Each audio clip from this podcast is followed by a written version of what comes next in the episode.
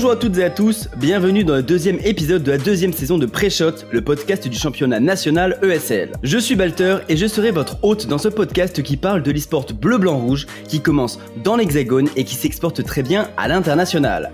Dans Pré-Shot, on va découvrir, essayer de comprendre et suivre les acteurs de la scène française, qu'ils soient joueurs, coachs ou commentateurs, en gardant toujours en tête de repérer les futures pépites parce que c'est ça l'essence même du championnat national, faire éclore les talents de demain. Aujourd'hui, j'ai le plaisir d'accueillir Ostriker, coach de LDLCOL sur CSGO.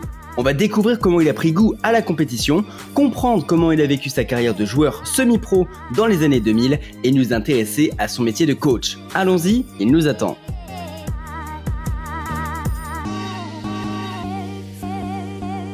Salut Oz Salut, salut. Comment tu vas? Bah écoute, ça va, ça va et toi? Bah écoute, ça va nickel. Je suis honoré de ta présence pour ce deuxième épisode de la deuxième euh, saison de Pré-Shot. Donc, je fais un petit récap un petit peu de qui tu es rapidement. Aujourd'hui, tu as 41 ans, si je ne m'abuse. Tu es coach de LDLCOL. Vous jouez les ECN sur CSGO. Mais avant tout ça, évidemment, vous vous en doutez, tu as une longue, longue pardon, et riche carrière de pro sur Counter. Et euh, avant d'en arriver là, de parler de, de, de, toi maintenant chez LDLC, je propose qu'on se replonge dans à peu près toute ta carrière du début. Ça te va? Ça va, ça va, on va ouvrir les livres d'histoire là, je crois. Hein. c'est ça, il va falloir remonter dans les souvenirs parce qu'on va commencer pour la première partie à parler de tes premiers pas dans le gaming. Est-ce que tu peux me raconter tes premiers souvenirs? Alors, euh, en tant que professionnel sur 1.6 ou, ou comment Vraiment, non, es plutôt tes, tes, premiers souvenirs de gamer quand tu étais gosse, euh, les premières fois que tu as touché un jeu vidéo, euh, qu'est-ce qui t'a marqué, quels sont les, les, premiers jeux qui t'ont vraiment marqué, les premières consoles, tout ça? Ah non, mais là, tu remontes loin. Je ah bah oui Je vais t'expliquer pourquoi, parce que j'ai commencé avec les très très vieilles consoles. Enfin, déjà, avant tout ça, moi, je commençais sur le Minitel. Je commençais ah sur oui, le Minitel. oui, ouais, ok. je vous assure que c'est la vérité, donc ça, ça traduit un peu euh, euh, mon âge, mon âge avancé. Et Minitel et, quand ma mère euh, voyait les factures de téléphone, elle a, elle a pété, elle a pété un câble et, et à ce moment-là, m'a acheté. alors je crois que la première console que j'avais eue, c'était c'était une Atari tu sais, avec, avec la, manette, avec c'était un manche et avec un seul bouton orange. Ouais, je vois. Ah ouais, c'est. T'as vraiment saigné les jeux vidéo. T'avais quel âge à l'époque? Waouh, j'étais. Tu devais être gosse. Ah ouais, j'étais gamin, j'étais gamin. Je devais avoir euh, dans les 10 ans, je crois, un truc comme ça. Faut... J'ai pas, j'ai pas du tout une bonne mémoire, moi, sur les, sur les périodes, etc. Mais ouais, ouais, j'étais très, très jeune. Mais euh, voilà, c'est cette époque-là, il y a les jeux, pour que tu saches, ça, ça partait, tu sais, ça allait de la gauche vers la droite. J'avais, j'avais le premier jeu, c'était Superman. Tu passes, il fallait tu traverses une pauvre cabine téléphonique pour transformer en Superman et, et tu ramassais des pauvres bonhommes carrés que tu devais mettre en prison.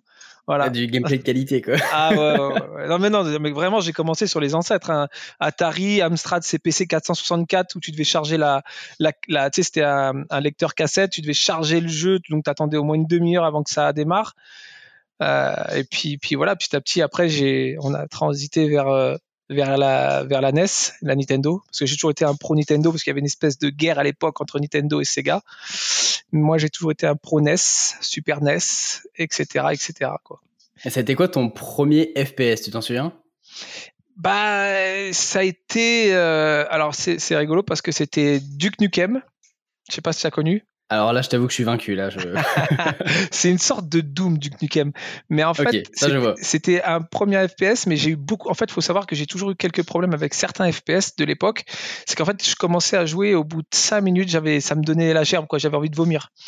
Ah Donc, euh, j'ai vite arrêté les FPS et j'ai repris, euh, bah, j'ai repris euh, des années plus tard quand j'avais, euh, je sais pas, je devais avoir 20, 25 ans quand je travaillais chez Micromania. Bah, c'est là où j'ai commencé cette guéguerre entre Micromania et Score Game. On se faisait, on allait dans leur dans leur magasin pour pour jouer à Counter Strike et je voyais que bah, j'avais pas trop envie de vomir donc et puis tu sais comme ça chambrait ça chambrait ça chambrait moi c'est là où ça a démarré quoi le, où je suis vraiment resté pratiquement que sur les FPS ah stylé, du coup c'est vraiment euh, avec des petites guéguerres entre, entre magasins concurrents ah. que tu as finalement fait tes premières LAN, tes premières compètes quoi. C'est ça, c'est ça, bah, je suis encore pote avec certains vendeurs de, de score game de l'époque, mais euh, c'était vraiment bon enfant, mais ça se clashait quoi. C'est vraiment, euh, c'était du CS comme, comme moi je faisais en LAN, c'est-à-dire en fait on venait au fond de toi, c'était c'était bon enfant, c'était super bon, bon délire et tout, mais par contre pendant le game c'était du du game, enfin du clash game quoi. C'était le but, c'est que dès que tu mettais un round, il fallait que ça hurle sur l'autre. Hein. C'est important ça, sinon il n'y avait pas la même sensation. Ah, et avant ça, avant tes 25 ans et donc découverte de CS, etc., t'avais pas vraiment cet aspect compétitif sur les jeux, tu le sentais pas? Non, j'étais, j'étais un, j'étais un geek dans le sens, bah, j'étais, je travaillais chez Micromania, moi, donc je jouais à beaucoup de jeux, euh, mais pas dans le sens compétitif parce que je, je jouais surtout dans, euh, dans, dans, des Resident like tu vois. Moi c'était Resident Evil Silent Hill c'était plus ce genre de jeu donc il n'y avait pas un aspect de voilà il n'y avait pas d'aspect euh, compétition. Euh, je faisais comme tout le monde hein, à l'époque c'était Pro Evolution Soccer qui était euh, qui était numéro un en, en termes de foot. Donc j'aimais bien taper le PES avec mes avec mes collègues mais mais on était des voilà c'était pas c'était pas du tout comme comme c'est aujourd'hui. Je faisais du sport à côté, je faisais du foot, moi en club. C'était là où j'allais chercher la compétition, mais pas dans les jeux encore. Ok, pour l'instant, les jeux, c'était vraiment le côté détente et ça avait plus tard. Euh, c'est ça. Et, par contre, est-ce que tu étais bon? Est-ce que tu sentais que par rapport à tes potes, tu étais quand même meilleur aux jeux vidéo de manière globale? Bah, pas plus qu'un autre parce qu'en en fait, si tu veux, c'est comme. Euh, on, est, on a tous cette bande de collègues, tu sais, où tu passes ton temps à jouer avec eux et il y a une pseudo-concurrence. Euh, alors, tu sais, quand je te dis qu'on jouait, à, on jouait à Pro Evolution Soccer, donc y avait. On était. Franchement, c'était à peu près le même niveau. Et puis, tu sais, on jouait au jeu, tu sais, de. Tu te rappelles, je sais pas si tu as connu ça, les Jeux Olympiques où tu devais tu devais frotter deux boutons comme un, comme un taré, tu sais, pour le 400 mètres, tu devais frotter comme un taré pour aller le plus vite possible, etc.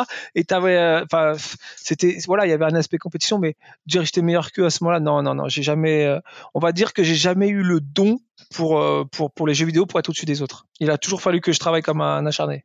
Ah oui, ok. Bah c'est c'est vrai qu'il y, y, a un petit peu deux profils, hein, ceux qui euh, qui arrivent à devenir bons sur un jeu parce que bah, c'est sur un jeu et qui l'ont tryhard à fond, et ceux qui sont un peu bons sur tous les jeux mais en général assez euh, assez bien. Donc donc toi, tu as fait tes, tes, tes, compétitions là chez, chez Micromania, etc. Et tu t'es dit, tiens, c'est quand même bien ce, ce, jeu, je peux enfin jouer un FPS qui me fait pas vomir. et après, tu as, as, enclenché 16, c'est ça? Bah, c'est exactement ça. Mais en fait, vraiment, on se, faut savoir que c'est vraiment l'aspect, euh, comme j'arrête à ce moment, c'est au moment où j'arrêtais le foot. Et, et là, bah, on allait chez Score Game, les mecs, ils jouaient beaucoup plus que nous, et tu sais, ils nous mettaient des, ils nous mettaient des tollés, tu vois. Et à un moment donné, je commençais à en avoir marre de me taper la honte avec euh, mes collègues, etc. Et là, tu investis. Et tu sais, c'est un petit peu euh, la graine qui a été implantée pour dire euh, oh, papa, papa, attends, je vais prendre l'ordinateur, je vais en acheter un chez moi, je vais prendre le forfait AOL 99 francs, là, illimité, euh, et, et, je vais m'entraîner. Et comme ça, quand on viendra ici, on va, on va les taper. Et, et c'est comme ça, en fait, que tout s'est mis en place. Parce que c'est plus devenu tellement sur le jeu, c'est devenu vraiment juste la compétition entre deux, euh, deux enseignes et c'est plus, tu sais, la, compétition qui a grandi en moi, qui a fait que je me suis lancé sur, euh, sur Counter. Counter est arrivé au, bon moment. Si ça avait été sur un autre jeu, je pense que je serais parti sur un autre jeu. Ok, c'est vraiment une histoire de circonstances, etc. De... Tout est dans la compétition. C'est tous les éléments, toutes les caractéristiques euh, de la compétition qui fait que j'ai adoré ça. Et du coup, après, avec tes collègues de, de, Micromania, je suppose que vous avez, à partir d'un moment, euh, à force de vous entraîner, commencé à vraiment gagner contre vos adversaires? Non, On les a torchés. En fait, voilà. en fait, on a même, pour te dire, en fait, pour, on avait été loin parce que nous, on avait monté l'équipe de Micromania, mais on avait, tout le monde ne jouait pas réellement en dehors. Donc, qu'est-ce qu'on fait? Tu as toujours des, des, des, des acheteurs qui viennent souvent dans le même magasin. Tu as fait venir des des clients qui étaient bons et tu les as mis dans ton équipe. Et voilà, le mec il venait, il, dit, ah, il joue à Counter Strike et tout. Bah, je dis, ah, on, joue un peu de temps en temps le soir, je vois que le mec il est chaud, hop, on l'enrôle dans l'équipe. Et on a monté l'équipe comme ça. Et les, les, les, clients qui étaient, les clients Micromania qui savaient jouer à CS, on jouait de temps en temps avec eux. Et les meilleurs, on a, on a en plus, c'est vrai, c'est comme, ça s'est passé comme ça, on a commencé à monter une équipe à 5. C'est comme ça que c'est créé d'ailleurs l'équipe euh, Jazz, qui est la première équipe que j'ai eue, qui est mon équipe, enfin l'équipe que j'ai créée quoi, avec mes, avec mes collègues. Stylé. Et alors, euh, c'est quoi ta, la première LAN que vous avez fait, euh, vraie LAN, on va dire, que vous avez fait avec cette équipe? TLAN. Alors, euh, la TLAN, c'était une, une bonne LAN. D'ailleurs, sur Paris, à l'époque, tu avais même les grosses écuries comme GG. Il y avait même Moment, Moment qui était chez Titiret qui, qui, qui faisait ces LAN c'était une grosse LAN. Alors, incapable de dire si c'est 2002 euh, ou 2004. mon Dieu, j'ai un problème avec ça. C'est dans ces eaux-là. De toute façon, c'est au début des années 2000. Moi, ce que je veux surtout savoir, c'est quel a été ton ressenti quand tu arrives à ta première LAN comme ça? Honnêtement, bah, c'est là, en fait, où c'est là où tout a démarré réellement. Je t'explique pourquoi, parce que euh, il y avait effectivement dans mes collègues avec qui, euh, donc euh, il y, a mon, meilleur ami, mon ami d'enfance qui, était avec moi à ce moment-là, et c'est là, on a fait une première LAN, donc bon, on s'est pris une gifle hein, évidemment, et c'est là où est ressorti le côté compétitif de chacun. cest en fait, il y en a certains qui ont dit, bon, j'arrête, de toute façon, ça vaut pas le coup, ma femme elle est pas d'accord, machin, etc. Parce que quand même, on avait 25 ans nous. Hein. Et tu as ceux qui ont dit, non, non, mais il est hors de question qu'on reste là-dessus, on va commencer à s'entraîner, etc. Et là, euh, le ressenti, il a été, euh, il a été, euh, ah ouais, effectivement, le niveau il est extrêmement élevé. on peut pas jouer entre potes. Il faut, faut qu'on recrute, faut qu'on s'entraîne, faut qu'on, faut qu'on travaille plus sérieusement, voilà, pour y arriver. Mais c'est rentrer dedans direct, quoi. Ah ouais, ouais, mais tu, même si tu perds, tu, tu, tu prends connaissance de la dimension de, de ce qu'il faut faire pour, pour, pour monter, quoi. Et c'est, ça paraissait déjà très très haut. Et en, en, dehors du, niveau de jeu, je suppose que surtout les LAN à l'époque, surtout sur CS et les jeux de tir de manière générale, tu as dû ressentir ce que tu kiffé dans tes tournois avec tes, tes collègues contre vos adversaires. C'est cet esprit où bah, une victoire égale tu te lèves, tu cries. c'était la base. C'était vraiment, vraiment la base. De toute façon, pour ceux qui connaissent un peu ma carrière, je crois qu'il n'y a pas une vidéo de moi où, sur un, frag, sur, euh, donc, euh, sur, euh, sur un match gagné, etc., où je ne hurle pas comme un, comme un dératé parce que je pense que c'est trop prenant, c'est trop. moi, je suis un vrai passionné, ce qui fait que je, je, vis le truc à, à 1000%. Et c'est ça, effectivement, je, je les retrouve. C'est le truc que j'ai retrouvé, mais je l'ai retrouvé fois 1000 fois 1000 parce que là il y avait toute une euh, parce que quand tu joues avec tes potes et que c'était tes collègues tu sais il n'y a pas de il y a pas de vraie organisation de tournoi. On fait ça à l'arrache on prend une feuille on fait tiens lui contre lui. Mais là tu as des as des admins tu vois tu as un tournoi tu as des serveurs tu as des news tu as, as, une partie journalistique tu vois tu vois le truc et tu et as un pied dedans tu vois. Tu, tu te dis ah entre guillemets, je vais loin, mais même si je suis amateur, j'ai mis un pied dans une LAN, donc euh, un pied dans une LAN, donc semi-professionnel, tiens, je vois un peu comment ça fonctionne, et ça devient tout de suite grisant, tu vois. Et, et quand tu vois un peu comment, comment sont traités les, les, les grands joueurs, ah, tu te dis, ah ouais, ça peut être aussi un objectif euh, d'en arriver là, donc euh, bonne expérience. Seul dans les yeux. Quoi. Ah ouais, ouais bah, tu étais comme un gosse qui, qui regarde. Et c'est marrant parce qu'effectivement, ma première LAN, c'est la première fois où je voyais GG et c'est la première fois que je voyais Arts. Et, euh, et c'est marrant que sur ma la fin de carrière, euh, Arts soit mon entre guillemets qu'on soit rivaux quoi, en, en, très bonne amitié, attention. Hein. Mais c'était euh, et lui Emulate, moi, moi, moi Millennium à cette époque-là, donc c'était c'était vraiment rigolo. C'est vrai qu'il y a beaucoup de gens qui sont restés de cette époque-là, qui, qui ont évolué, hein, comme tu l'as fait, on en parlera tout à l'heure. Mhm. Mais, euh, mais c'est vrai que ça, ça s'est suivi. Et euh, d'ailleurs, bah, pour continuer sur ton ressenti euh, à l'époque, euh, est-ce que en entrant dans ces premières LAN, etc., en faisant tes premières compètes, tu euh, t'imaginais le développement de l'e-sport comme il est aujourd'hui, avec une structuration des ligues comme les ECN, des coachs, etc. Non, non, honnêtement, non, non. C'est pour ça d'ailleurs que euh, pendant la transition entre CS 1.6 et CSGO, j'ai pas continué là-dedans parce que je voyais pas l'évolution. Pas, j'étais pas dans les petits secrets. C'est vrai que j'étais pas, euh, voilà, j'étais pas, j'avais pas toutes les informations de ce qui pouvait peut-être se passer, etc. Puis moi, j'avais un certain âge. Faut savoir que toute ma carrière, comparée à la plupart des joueurs, comparée à 80% des joueurs, toute ma carrière a été faite en parallèle d'un, d'un, d'un boulot euh, à plein temps. J'étais en CDI à plein temps toute ma carrière. Donc euh, c'était déjà prenant. En plus de ça, tu as une vie, as une vie, euh, as une vie personnelle à côté qu'il faut allier, etc. Donc euh, j'étais pas, je me suis jamais penché en me disant tiens, est-ce qu'il y a un avenir dans, dans, dans l'e-sport? Puis, puis comme tout le monde, je pense que t'es pas, tu ne pouvais pas dire que ça pouvait en arriver là où ça est aujourd'hui, tu vois? Donc même si tu vois, à cette époque, au tout début, quand même, quand j'ai commencé les tournois, tu gagnais, euh, tu gagnais des, PC shuttle, tu vois, des PC tout faits. Quand tu gagnais une LAN, par exemple, la PXL, tu gagnais trois shuttles. Tu dis quand même, c'était des beaux trucs et tout, mais de là en faire un truc professionnel, enfin, développement des, enfin, le développement des différentes organisations, bah, non, non, jamais je me serais dit ça, jamais. J'imagine.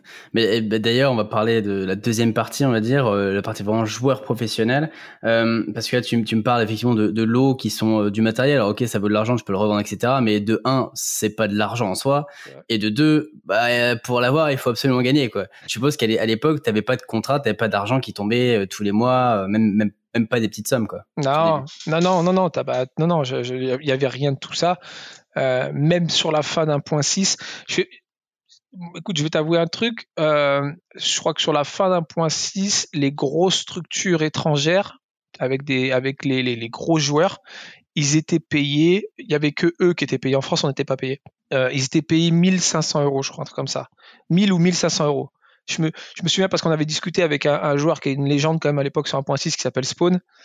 Euh, je crois qu'il voilà, il avait, il avait annoncé qu'il était payé 1000, 1500 euros, ce qui était énorme à cette époque-là. Euh, mais c'était vraiment, euh, voilà, il n'y avait pas les sommes que tu pouvais avoir aujourd'hui. Donc, euh, donc nous en France, on touchait rien du tout. Par contre, tu vois, vers 2000, moi je sais que 2009, j'ai fait la CPL Dallas. Tu peux commencer à toucher des en, cash price en tournoi. Tu commences à monter sur des, des cash price à 50 000, 100 000, tu vois. Il y a quand même des cash prizes qui, étaient quand même intéressants, mais évidemment, il fallait gagner. Et là, on parlait des tournois avec les, tous les joueurs pros et au niveau mondial. Quoi. Ouais, forcément, quand tu te dis que les meilleurs, meilleurs joueurs, meilleures équipes euh, gagnent à peine 1500 euros, à partir de là, euh, c'est vrai que c'est compliqué d'imaginer un truc, euh, un truc stable. Et, c'est quoi qui t'a fait revenir? Parce que tu me dis qu'à un moment, effectivement, t'es es parti euh, de, de, de, cette scène e-sport en te disant bon bah effectivement, peut-être que je mette en priorité le reste de la vie parce que tu l'avais déjà en side et je suppose que concilier les deux, ça devait être quand même assez lourd hein, parce que les entraînements de joueurs pro, on sait que ça prend quelques heures par journée quand même. Euh, Qu'est-ce qui t'a fait revenir à un moment Alors il y a deux choses. Euh, je, suis revenu une première fois parce que moi quand c'est 5.6 s'est arrêté, j'ai dit bah j'arrête, je switch, je switch pas sur le sur la nouvelle sur la nouvelle version CS:GO. De là il y a Shox qui vient me qui m'appelle et il m'a dit voilà Rose on voudrait euh, nous on voudrait monter une équipe euh, mais nous on cherche un leader blablabla bla, bla, donc euh, comme il connaissait un peu mon, enfin, il me connaissait très bien, il savait que je, voilà, j'avais une bonne réputation en tant que leader. Il est venu me rechercher. Et je me suis dit pourquoi pas. Il avait un bon discours, Richard. Il avait une très bonne réputation pour. Sais, tout le monde m'avait parlé de, cette petite pépite de, de ses sources qui, de toute façon, qu'elle est cartonnée sur CS:GO. Puis bref, il a eu un bon discours avec moi, donc il m'a fait revenir une première fois. Euh, L'adaptation a été un petit peu difficile. Euh, et en fait, si tu veux, il y a eu bah tu sais il y a eu un début de truc. Alors euh, les résultats dans le si qui ont fait qu'à un moment donné bah l'équipe l'équipe a, a éclaté et tu sais je, voyais le truc revenir parce que sur toute ma carrière comme tout le monde tu sais on connaît des hauts des bas des changements de joueurs des, des mecs qui se volent tu vois nous on a on a euh, notre on a on avait Scream qui est Scream qui est, qui, est, connu tu vois quand même qu'aujourd'hui Scream c'est quelqu'un qui était très connu moi j'avais Shox j'avais Scream et bah Scream il part chez Very Game euh, tu vois, petit à petit, tu as, ces changements qui sont là. Richard, à un moment donné, il décide de partir aussi. Bon, bah, tu te dis, bon, ça y est, je vais, je vais repartir sur euh, une carrière qui va durer 10 ans avec des changements. Il n'y a pas d'argent qui tombe, on n'est pas payé, rien. Euh, ça devient trop compliqué avec, euh, avec ma vie personnelle et mon boulot. Euh, donc, je dis, bon, voilà, il n'y a pas d'argent à gagner, je m'en vais, ciao. Mais je restais spectateur de la scène parce que j'adore CS, donc je regardais les matchs. J'ai regardé LDLC en 2014 gagner le Major, j'ai regardé le Major 2015 et je continuais à parler avec certaines personnes et je, commençais à entendre parler des, des, salaires qui commençaient à toucher les gars. Et là, je commence à dire non mais c'est pas possible. Donc on est en train de parler. Je te parle de ça, t'imagines C'était il y a plus de 5 ans, les mecs qui commençaient déjà à gagner 5000 euros par mois. Et là, voilà, ce qui est déjà plus conséquent, quoi. Voilà, voilà. Et aujourd'hui, tu peux le multiplier par 5 ou 6, tu vois. Mais euh, donc, tu te dis, ah ouais. Et, et, tu te, et c'est là où tu te dis, mince, tu as, vraiment dédié une bonne partie de ta vie, il n'y a pas de secret. J'ai fait, je sais pas, j'ai commencé à 2002, tu vois, j'ai fait peut-être 18 ans, là, ça fait 18 ans que je suis dans CS. Euh, est-ce que je prends le risque? Moi, j'étais cadre commercial. Il faut savoir, j'étais cadre commercial, j'avais un bon travail. Et est-ce que je prends le risque de quitter ce travail pour aller vraiment, pour revenir dans l'e-sport? Là, c'était le deuxième retour. Et là, on est venu, on est venu me parler, on est venu me, revoir et on m'a dit euh, est-ce qu'un poste de coach, ça t'intéresse? Et là, j'ai dit euh, écoutez, moi, j'ai annoncé mes conditions. Je ne pouvais pas accepter un poste de coach qui était incertain avec des conditions financières qui étaient bien moindres que celles que, que, j'avais dans mon boulot. Donc, euh, la première fois, on m'a dit, bah non, on peut pas, on peut pas s'aligner. Donc j'ai dit, bah, ok, bon, laisse tomber. Et par contre, à A, ils ont dit, euh, nous, on veut bien, on veut bien te, payer, donc un, tout petit salaire, hein. mais par contre, tu gardes ton boulot, tu viens juste le soir, euh, tu te déplaces en l'année avec les joueurs à nos frais, machin, etc. Et je me suis dit, tiens, bah, c'est une bonne idée pour mettre un, pour faire un premier retour et cette fois-ci dans un nouveau rôle, quoi, le rôle de coach. Et de là, après, ça s'est enchaîné. Bah là, on est venu me rechercher, l'LC est venu avec une vraie proposition qui me permettait d'arrêter mon travail. Donc là, les conditions financières étaient présentes et donc je suis, je suis revenu dans le game à, 100%, j'ai quitté mon travail. Il y en a eu de l'évolution dans le milieu de l'e-sport entre les années 2000 et 2020. Euh, franchement, tu sais, c'est ce que je raconte à tous mes amis qui sont en dehors. Je leur explique, je dis, vous savez, aujourd'hui, il, y a, il, y différents métiers qu'il faut prendre en compte qui n'étaient qui même pas envisageables à l'époque. Alors, on en rigole, des fois, je fais des blagues, mais c'est vrai. Aujourd'hui, tu dois prendre en compte bah, la télé-réalité. C'est un job et c'est-à-dire qu'en fait, aujourd'hui, elle fait partie de notre génération et c'est pas déconnant de dire que quelqu'un te dise, bah, moi, je fais une carrière dans la télé-réalité. Je te dis ça parce que moi, j'ai tous les Marseillais qui habitent juste à côté de chez moi. Et vrai? Ah ouais, ouais bah, j'habite à la, moi, j'habite à la Valentine, à Marseille, donc euh, ils, ils, tous de là-bas. Et c'est vrai, c'est tous, c'est tous, euh, la plupart sont, la plupart, hein, la plupart sont gagnent de très très gros salaires et euh, bah c'est pas déconnant. Bah, ils, peuvent faire les cons à la télé, mais derrière, bah, ils ont un gros salaire. Et bah le, jeu vidéo aujourd'hui, ça peut être aussi une perspective de, carrière. Euh, c'est comme les footballeurs, c'est comme les basketteurs, etc. C'est très difficile, il y a un risque, mais à la clé, tu vis de ta passion et tu es bien payé. Donc, euh, donc maintenant, aujourd'hui, dans cette nouvelle génération, dans cette nouvelle époque, ça fait partie des nouveaux métiers, je trouve. C'est quoi ton sentiment par rapport au fait que, effectivement, aujourd'hui, imagine que si tu étais euh, né euh, bien plus tard et que tu avais aujourd'hui 15 ou 20 ans, avec bah, l'écosystème qu'il y a, avec l'argent qu'il y a, avec les opportunités qu'il y a, est-ce que c'est quoi ton sentiment par rapport à ça, toi, le fait que toi, tu étais plutôt dans les années 2000, alors qu'aujourd'hui, bah, le milieu a excessivement quintuplé en fait, enfin même plus que quintuplé quoi. Je suis dégoûté. Qu'est-ce que je suis dégoûté? franchement, je suis arrivé dans le game mais dix ans trop tôt, je crois. Et on en parle avec les anciens. on en a parlé. Hein, moi, je parle avec les anciens d'un point suisse, etc.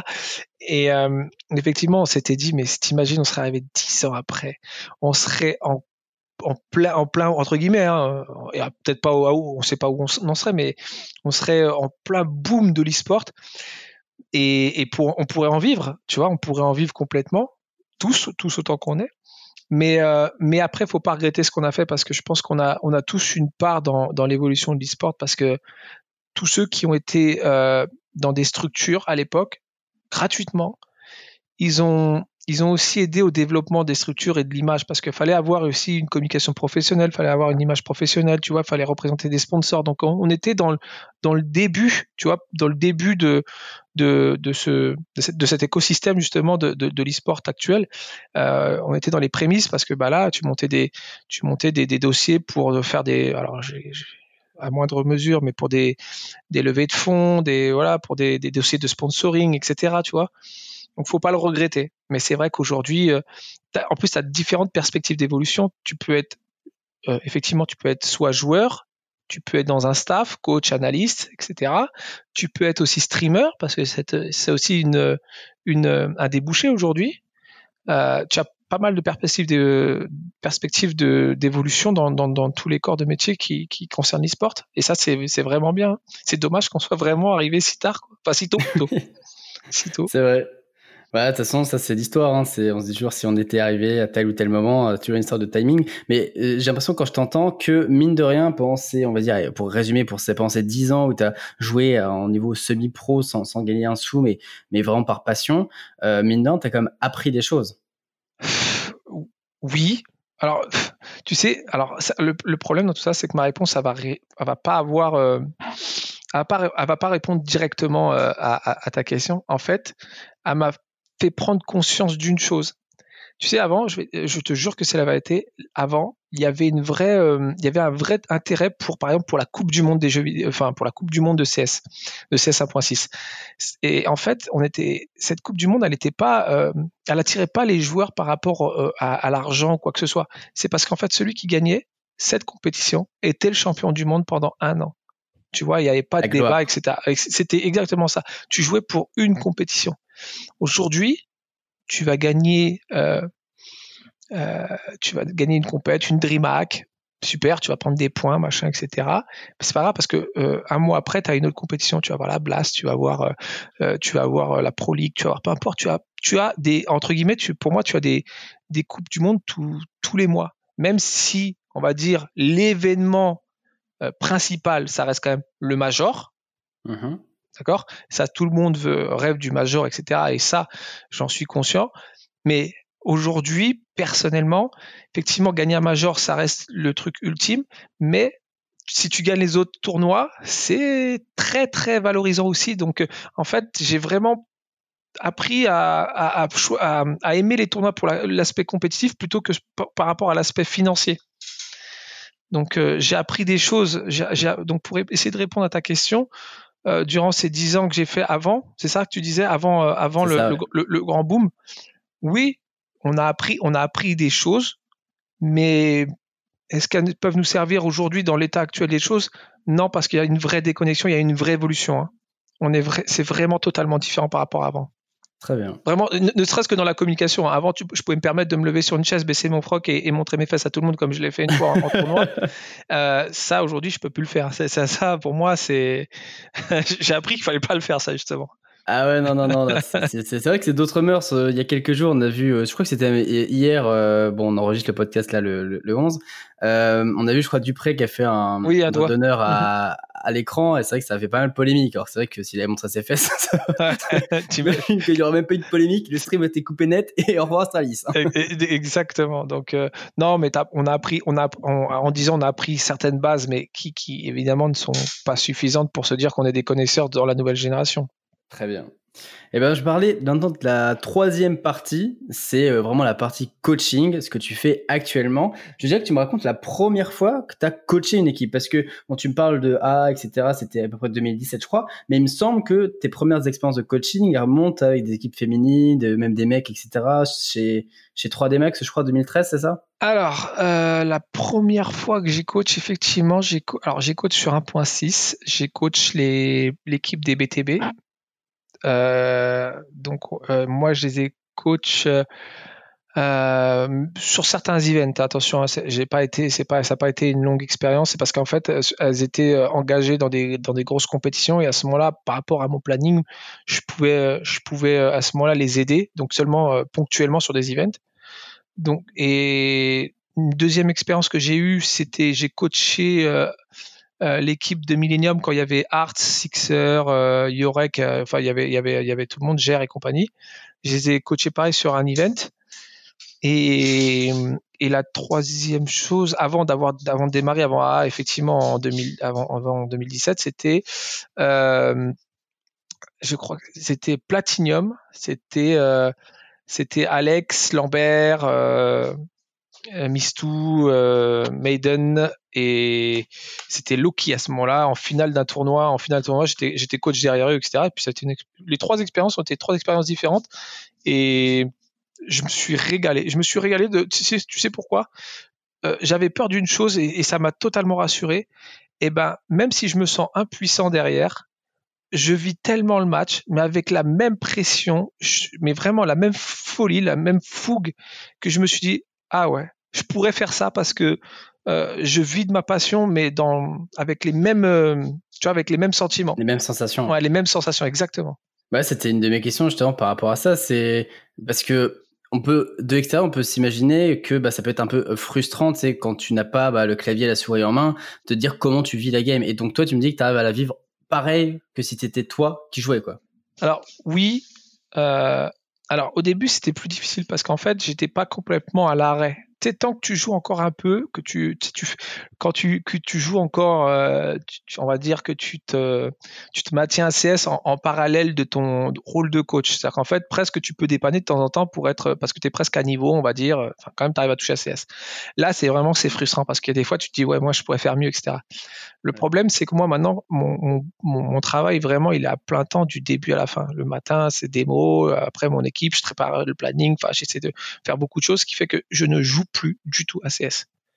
Je ne joue plus du tout à CS. Moi, euh, euh, peut-être si je joue quand on fait des 3v3 avec mon équipe pour se chauffer, on est sur MAP USP ou sur euh, IM Redline, tu vois, je me chauffe un petit peu avec eux, mais j'ai plus du tout le niveau.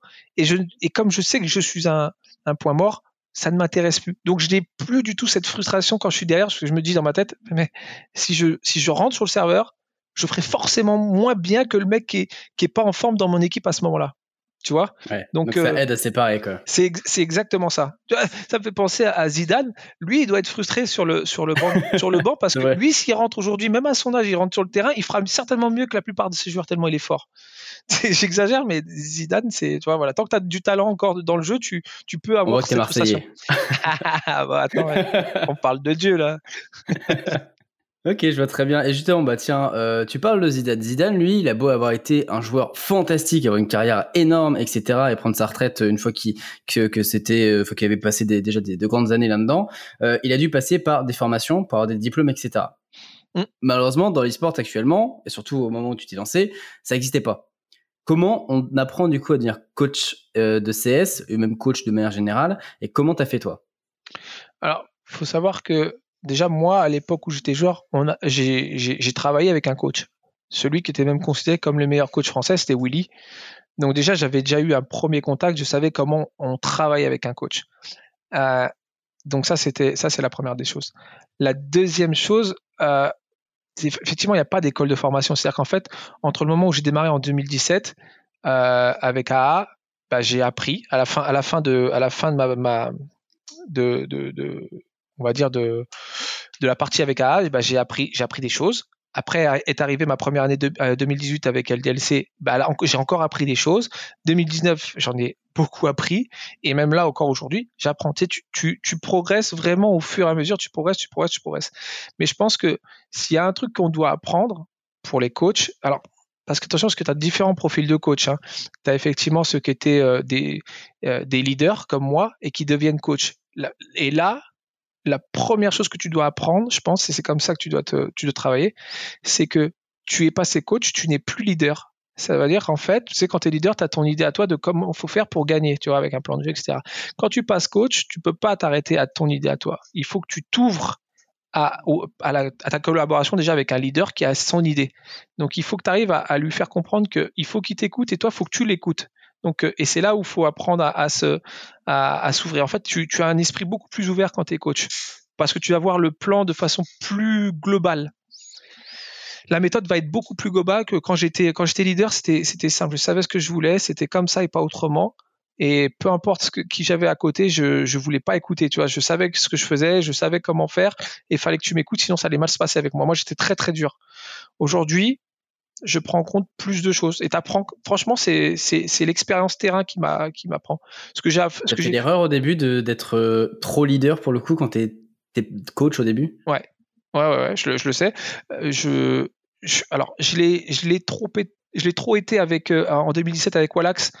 avec Wallax chez A, mais l'avantage de Wallax c'est qu'il est tellement gentil, enfin je l'aimais beaucoup, donc des fois on avait des petits, des petits, des petits affrontements, mais ça se passait quand même bien. 2017, euh, ça s'est très bien passé quand Alex est devenu leader de chez LDLC. Et, c'est lui en fait qui m'a appris pas mal de choses parce que il m'a montré que ça servait à rien que je lead beaucoup. C'était son job. C'était son job et moi il fallait que je trouve, il fallait que je, je cerne le son lead et il fallait que je, trouve les failles de son lead pour pouvoir essayer de l'aider, tu vois. Et avec Alex, il n'avait pas grand chose à faire parce qu'il était, euh, pour moi, il, est le meilleur leader à l'heure actuelle avec euh, sur un des meilleurs avec Glaive, quoi. Et, en 2019, bah, comme on a eu beaucoup de problèmes, bah, j'ai recommencé à essayer de lead pas mal, d'essayer de dé dans le lead, dans le lead, dans le lead, mais il n'y a pas de, a pas de formule magique. Donc euh, aujourd'hui avec Lambert, ça se passe bien parce que on fait moite moite. Euh, même si je commence maintenant, je, laisse, je les laisse, j'ai moins de temps de parole parce que maintenant on a, on a recruté, euh, on a recruté Body, mais mais ouais, j'avais ce problème de trop, de trop lead, je pense au début. Et ça aide actuellement chez LDLC d'avoir un joueur comme Lambert que tu connais bien? Ah ouais, ouais, ouais, non, non, mais c'est, c'est vraiment bien parce que, euh, en fait, euh, euh, Lambert, il sait, il sait, il me connaît depuis longtemps parce qu'on a joué ensemble en fait. On a joué ensemble, on avait été ensemble chez Melty. il connaît mon caractère, il savait très bien comment comment j'étais comme leader. Donc des fois, je peux me permettre de lui dire des choses que c'est vrai que moi, je, je me vends d'une chose, c'est de dire je peux je peux aider chaque joueur, mais je peux surtout aider le leader. Ce qui est le plus dur parce qu'un leader, c'est très, euh, solitaire. C'est solitaire. Puis le leader, il, il, sait, il sait qui il est, tu vois. Il, euh, il a un peu cette fierté euh, mal placée, le leader. Mais moi, je, je, sais faire évoluer un leader, je pense. Et, euh, mais, avec Lambert, ça se passe très bien parce que vraiment, tout ce que je lui dis, je lui ai dit, tu prends ce que tu as envie de prendre, et ce que tu n'as pas envie de prendre, tu ne le prends pas. Et, des fois, quand je lève la voix contre lui, il sait que c'est uniquement pour lui que j'essaie de le faire, pour que lui progresse, pour qu'il évolue. Et c'est bien. C'est très très bien de travailler avec un mec comme Lambert. J'aime beaucoup. C'est cool. Toi, tu tu me parlais donc de ton profil de coach, on va dire. C'est c'est quoi les autres coachs qui te qui t'inspirent? S'il y a des joueurs, enfin des coachs pardon que que t'aimes bien? Honnêtement, enfin c'est toujours pareil. Euh, je peux pas te dire que j'ai envie d'autres coachs euh, dans le sens où euh, euh, évidemment tu te dis bah tiens Zonic, Zonic peut être un modèle pour nous, mais parce que Zonic, mais je sais pas du tout comment il travaille à l'intérieur de chez de, chez Astralis. Mais il a toute l'infrastructure qui, qui, lui permettent de faire beaucoup de choses. Tu vois, quand tu regardes un peu les, euh, les, les reportages sur eux, ils, ils font, ils ont, ils ont tellement de, enfin, tu sais, ils ont les coachs mentaux, ils ont, ils, ont plein, plein, plein de oui, choses. Ils ont investi beaucoup là-dedans. Voilà, donc je, je, je l'envie pour tout, tout ce qu'on lui apporte à côté. Après, ce qu'il a, ce qu'il fait à l'intérieur, je ne sais pas. Euh, Malek de chez G2, c'est quelqu'un que j'adore. On se parle souvent, lui et moi, mais je ne sais pas comment il travaille. Euh, et, et Xtase, pareil, j'aime beaucoup Xtase. On se parle de temps en temps. Et euh, Biggie de chez Heretics, pareil, très gentil garçon, mais on, je pense qu'on ne sait pas comment on travaille. On entend, on entend un petit peu par, euh, par certains joueurs avec qui on travaille et qu'on a côtoyé, ils nous disent ouais, on fait ça comme ça, etc. Mais c'est jamais, euh, on sait jamais réellement ce qui se passe à l'intérieur. Euh, effectivement, mais c'est pas comparable. Il y en a, il y en a, il y a on parle de deux coachs qui, qui, ont, qui ont une équipe qui vaut presque un million de dollars pour les cinq joueurs, comparé à Biggie et moi qui avons des jeux, une équipe qui, euh, bon maintenant peut-être euh, ça vaut un peu plus si on les vend tous, mais tu vois, on, joue pas dans la même cour en finale. Demain, G2 ou Vita, ils veulent acheter un joueur, ils, mettent, ils mettent 300, 400 000 euros sur la table. Euh, on, on, fait pas le, tu vois, on fait pas le même job. Tu vois ce que je veux dire? Ouais. Étant donné que vous n'avez pas du tout les mêmes moyens, pas du tout les mêmes équipes, pas du tout les mêmes joueurs, c'est des, c'est ok sur le, sur le papier, vous êtes tous les deux coachs, mais euh, c'est un métier qui va se pratiquer tellement différemment que c'est difficilement comparable, c'est ça? C'est, c'est, c'est exactement ça. Donc euh, moi j'ai la chance d'avoir toute l'infrastructure de, de, LDLCOL, d'avoir, euh, tu sais, le centre e-sport et tout ça. J'avoue que j'ai une chance qui est, faut pas, faut, faut, pas du tout cracher dessus dans le sens où on a, on a vraiment tout mais euh, mais on peut pas se comparer aujourd'hui euh, avec le travail que fait euh, G2 ou Vita parce que les, les, les, sommes qui sont sorties, ça, ça pas les mêmes. C'est pas du tout la même chose. Donc, je comprends. Et, et, comme, et comme on ne travaille pas ensemble et qu'on ne discute pas sur nos méthodes d'entraînement, nos méthodes de travail, euh, voilà. Euh, je sais que Xtase, attends, qu'est-ce que je peux dire? Ce que je sais, c'est que Xtase, de temps en temps, il aide au lead. Malek aussi, a priori. Biggie, je sais pas. Euh, moi, j'aide au lead. Donc euh, voilà, mais à l'intérieur, euh, je sais pas. Je sais pas ce qu'ils font. Moi, ça pourrait être intéressant que vous en parliez entre vous d'ailleurs. Je pense que ça, on sera amené à le faire vraiment si un jour on a l'occasion de se croiser dans une LAN. en tout cas, je sais que Malek et moi, on n'a aucun problème à discuter de ça parce qu'on s'entend vraiment bien. Et Extase, franchement, pour le, pour le, les fois où je l'ai croisé, on a bien rigolé. Donc, je pense qu'il se prêtera facilement au jeu parce que ça a l'air, enfin, des retours que j'ai, et puis moi, des, peu de fois où j'ai parlé avec lui, ça a l'air d'être un bon mec. Donc, euh, euh, je pense qu'on prendra un vrai plaisir à, se parler tous les trois. Et avec un peu de chance, si Biggie est là, euh, on fera le, le, quatuor et ça pourrait être vraiment cool. Mais c'est vrai qu'on, j'ai toujours pensé à créer un petit groupe entre nous, WhatsApp et tout, pour qu'on puisse discuter au moins de ça, ne serait-ce que pour faire évoluer le, ce, rôle-là euh, en France, ça peut être, ça peut être sympa d'apprendre les uns des autres. Mm. Tirez-vous les, uns vers l'autre. Bah, écoute, euh, peut-être qu'un jour on organisera un podcast, écoute, avec vous quatre, comme ça, euh, vous pourrez en parler. Et puis en plus, les auditeurs pourront en profiter pour comprendre un peu des, comment ça se passe à l'intérieur et, Ce sera un vrai plaisir. un peu les, réflexions. Ouais, c'est vrai, c'est une bonne idée. Ça pourrait être cool. parlons un petit peu de toi, par contre, de, de, ce que tu connais bien, c'est tes méthodes de travail un peu. Qu'est-ce qui est pour toi le plus important quand tu prépares une rencontre? Ah, euh, honnêtement, beaucoup de choses parce que la veille, j'ai souvent le même discours. Euh, en fait, je commence déjà la veille parce que quand je prépare un match, quand je prépare une rencontre, je m'assure que la veille, mes joueurs vont pas se coucher tard. Ça peut paraître bête, mais l'hygiène de vie et la fatigue, le sommeil font que il faut que tu ça, faut que tu le prennes en compte. Euh, la deuxième chose, ça va dépendre encore si on a si on a eu si on a eu si on a connaissance de la map qu'on va jouer euh, avant, parce que tu sais, des fois, tu apprends le, tu sais, euh, une heure avant, tu apprends la map que tu vas jouer. Euh, moi, ça, ça nous permet au moins de préparer un plan de jeu contre l'équipe, tu sais, qui va être orienté, qui va être orienté sur comment joue l'équipe en face. Et après, ouais, je peux pas tout dévoiler sur ce qu'on fait parce que voilà, parce que nous, si tu veux, on a un logiciel, on a le logiciel de Cabal qui a été développé par Cabal, donc qui travaille chez LLCOL et qui nous donne énormément de renseignements en fait. Donc, euh... donc c'est regarder ces informations et puis après prendre des décisions en fonction de ça, adapter le game plan, etc. C'est exactement ça. Il y a une grosse partie stratégique, il y a une partie euh, euh, en fait, si tu veux, avant que le match commence, nous, on met pas de prac avant, avant que le match commence, en fait. Parce qu'il y a beaucoup d'équipes qui mettent des, des pracs avant, juste avant un officiel. Nous, on laisse une heure parce qu'on a une heure de prépa. Dans cette prépa, il y a la partie anti-strat, il y a la partie, euh, voilà, plan de jeu plutôt, pas anti-strat, plutôt euh, plan de jeu que nous on a, on a préparé en amont.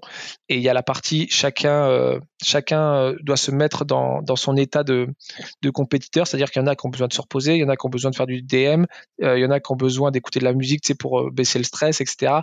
Voilà, si tu veux, il y a, il y a pas mal de paramètres qui sont à prendre en compte juste pour avoir un OFI. Très bien, les mettre dans les meilleures conditions. J'ai une question qui m'intéresse vraiment, vraiment beaucoup, moi personnellement. C'est après une défaite, qu'est-ce que tu dis à tes joueurs? Alors, alors, en fait, tu sais, allez, je vais être honnête avec toi. Ah, s'il te plaît. non, mais en fait, tu as toujours le même discours dans le sens où tu dois dire, les mecs, allez, hop, on stop, on reset, on oublie ce qui s'est passé, on en reparle demain pendant le débrief. Parce que discuter à chaud, c'est jamais bon. C'est ça peut, c'est pas constructif parce que on n'aime pas la défaite. Je n'aime pas la défaite certains de mes joueurs ne supportent pas la défaite. Donc, si tu veux, des fois, tu vas arriver dans des discours euh, ou dans des débats qui vont pas être constructifs, tu vois. Alors, et, en fait, parce qu'on n'a pas, on n'a pas revu le match ensemble de manière plus générale, etc. Donc, des fois, tu cibles des problèmes qui, qui sont pas là au final. Donc, euh, donc tu dis, les, dis toujours la même chose, les mecs, on oublie ce match, on va faire le débrief, on va faire le, on, fera l'analyse de, la défaite. Comme ça, on va pouvoir travailler dessus, les mecs. Mais par contre, attention, une fois qu'on a travaillé dessus, les mecs, je veux plus le revoir. Je veux plus revoir les problèmes qu'on aura euh, connus à ce moment-là. Donc, euh, j'essaye, mais, et, avant de partir, tu as toujours un de tes joueurs qui dit Ouais, mais t'as vu sur là, sur ce round-là, t'aurais pu faire ça.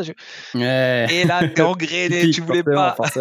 voilà. Mais non, non, mais le, le, message, le message principal, c'est de dire Les mecs, on n'en parle pas si on a si on a c'est après l'office on n'a rien c'est vous vous déconnectez vous passez à autre chose allez euh, allez voir votre copine allez regarder la télé changez-vous les idées parce que faut pas qu'il reste euh, faut pas que la parce que plus tu restes devant ton ordinateur à te poser la question ou à regarder tout de suite le match tu es en état d'énervement et tu vois c'est c'est pas bon.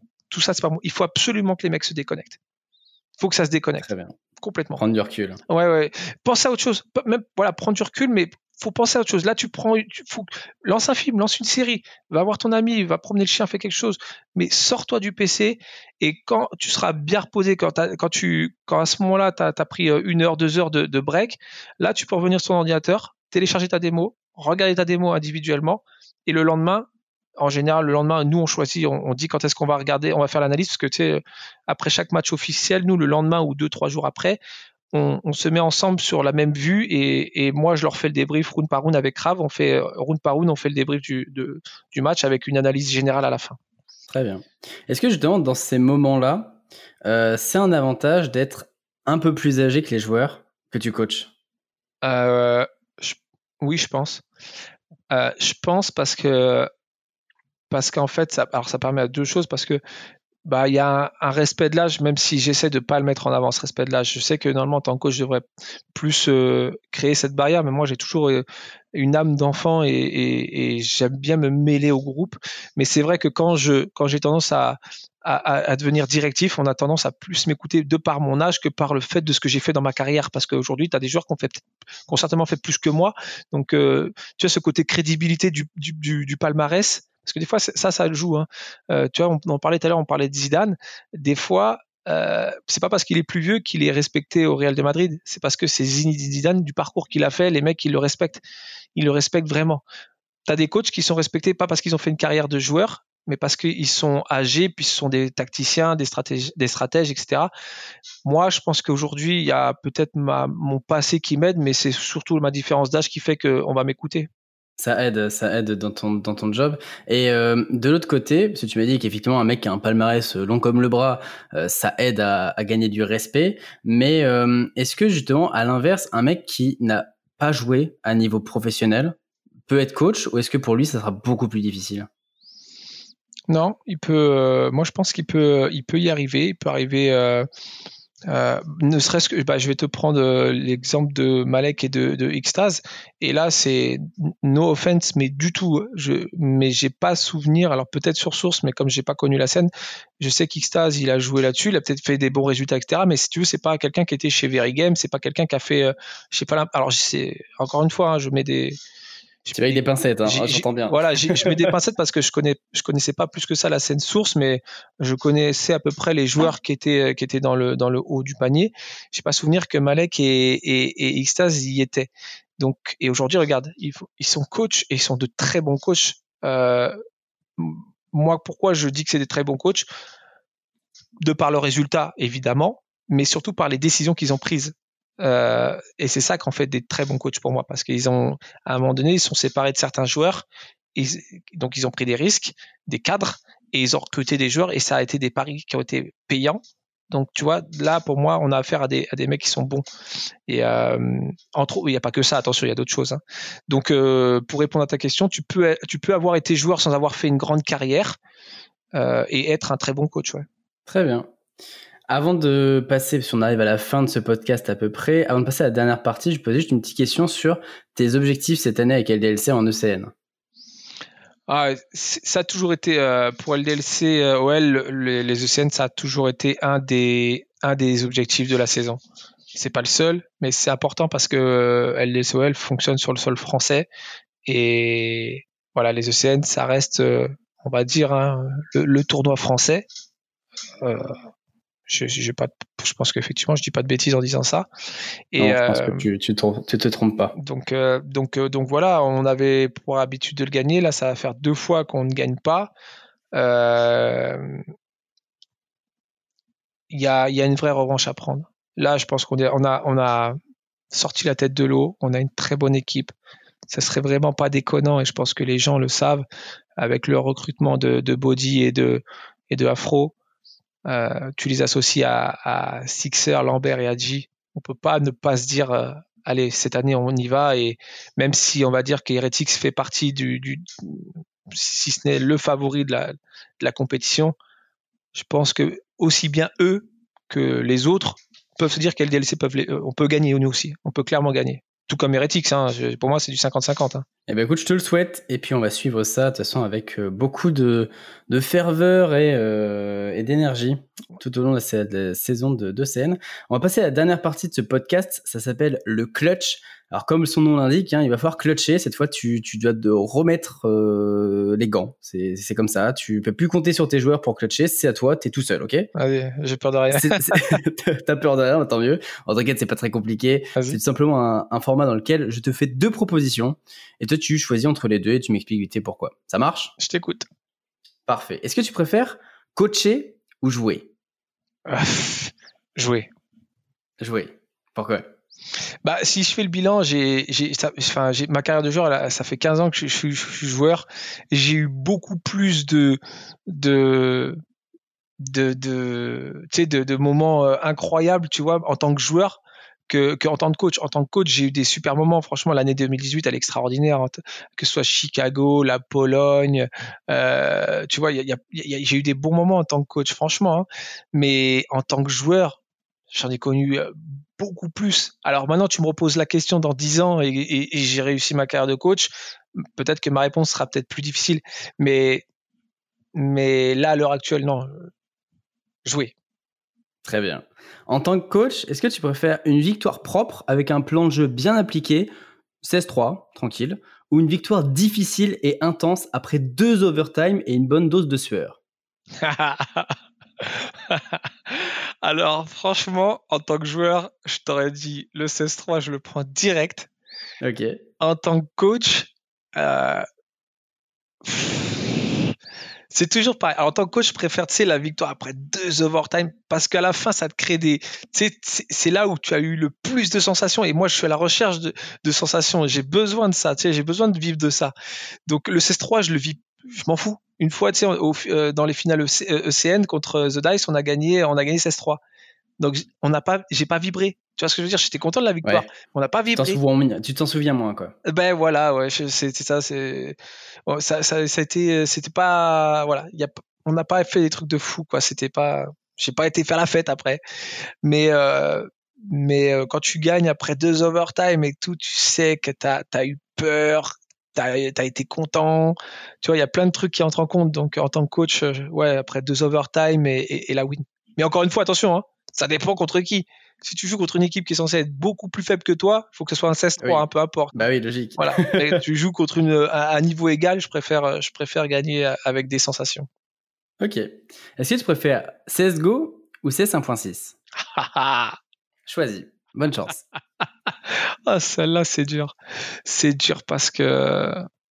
Ah, purée. De... Ah, ça, revient, ça revient à la question de